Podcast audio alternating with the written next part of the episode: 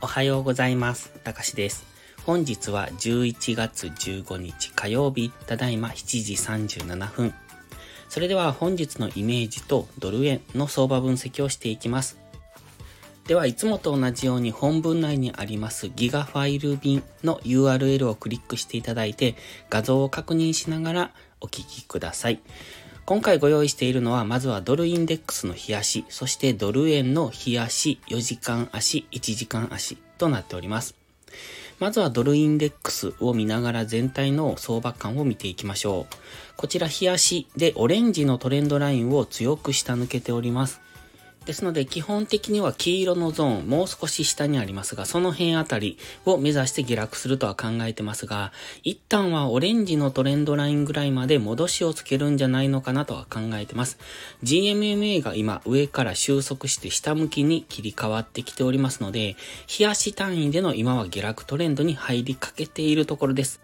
ただ、もしここから急反発で上昇した場合は GMMA を上抜けてきますので、その場合はまた上昇トレンドに戻っていく可能性はありますが、現時点では下落トレンドを想定してのトレードがいいと思います。ただ、それでも一旦はオレンジのトレンドラインまで戻しそうというところで、一旦ドル高方向への目線を持っておくのがいいと思います。それがどこまで続くのかですね。今、ストキャスティックスは安値圏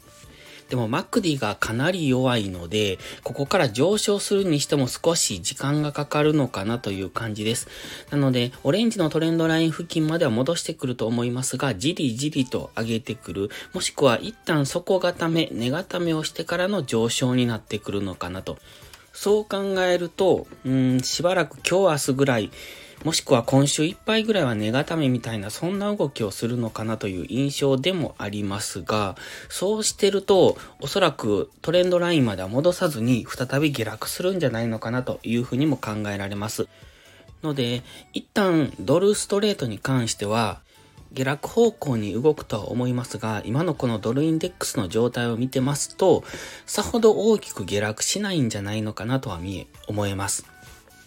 ですので、今のドルストレートは高値圏での揉み合い、そこから、えー、ある程度若干ですね、下落して、そこから次のまた上昇トレンドに戻っていくんじゃないのかなという、そんな大まかなイメージを持ってます。ただし、やはりドルインデックスはオレンジのトレンドラインぐらいまで戻してくるのがセオリーですので、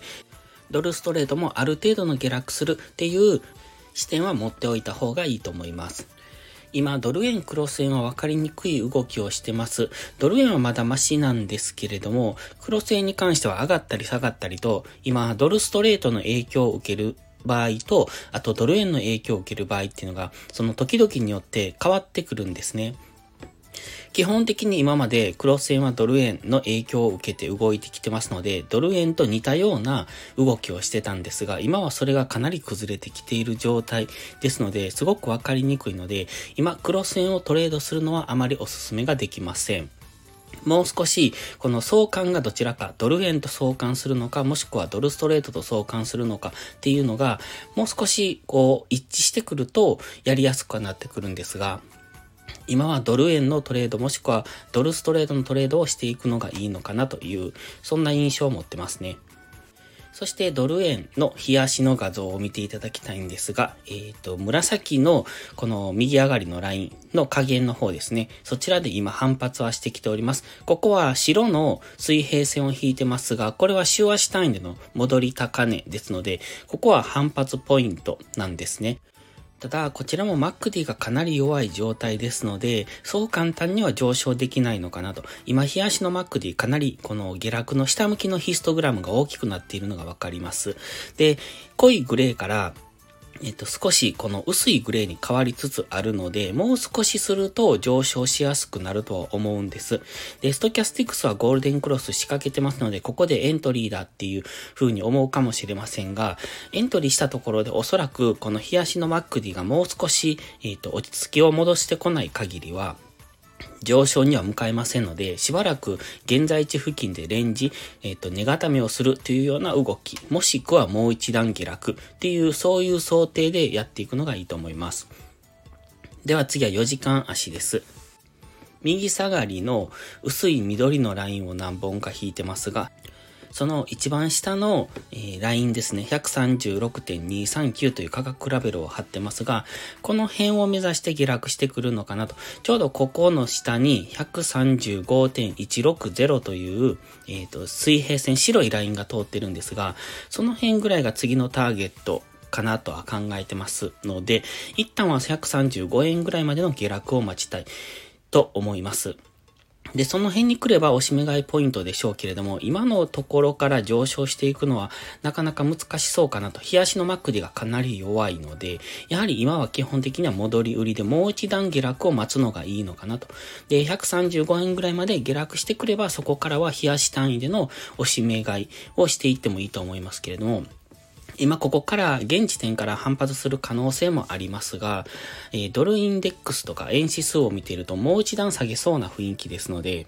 まずはもう一段の下落に警戒。で、下落したところでは次、あの、値固めをするのを待ってからの、えっ、ー、と、買い場探しという、そんな感じかなと、あの、大まかには考えてます。で、現在4時間足 GMMA まで少し距離がありますので、その辺ぐらいまで戻してくる可能性はあるのかなと。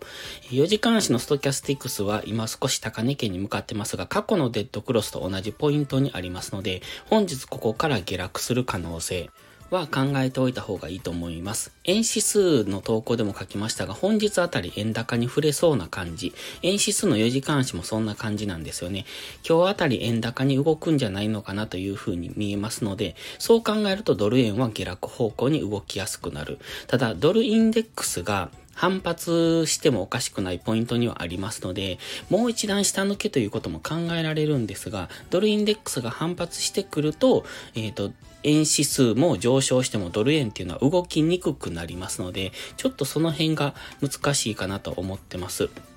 ので、えっ、ー、と、今はドルインデックスの動きも見ながら、円指数も気にしながらというところなんですが、